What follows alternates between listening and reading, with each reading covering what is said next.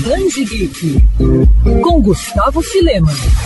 Uma das obras mais amadas pelos fãs brasileiros, Neon Genesis Evangelion, está muito perto de ser relançada no país. A JBC divulgou mais detalhes da chamada Collector's Edition da obra de Hideaki Anno e Yoshiyuki Sadamoto. A nova coleção vai ter imagens coloridas redesenhadas pelo autor, além de capa com orelhas e verniz localizado. Ao todo vão ser sete volumes, sendo que cada um deles vai vir com um marcador de página como brinde. O mangá foi lançado no Japão originalmente em 1994 na revista Shonen Ace, da Kadaukawa, e só teve o último capítulo publicado em 2013, sendo que o último volume chegou a ser publicado simultaneamente no Brasil pela JBC, junto com o lançamento da edição japonesa. A história se passa em 2015, em um mundo que acabara de ser reconstruído após a dizimação de metade da humanidade na catástrofe que ficou conhecida como Segundo Impacto. O Japão então ganhou uma capital provisória, a Tóquio 2, cujo governo promete a construção da futura capital denominada Tóquio 3. Mas a construção dessa nova metrópole serve apenas de fachada para erguer uma cidade fortaleza com tecnologia altamente avançada para resistir à ofensiva dos anjos, monstruosos poderosos seres cujo ataque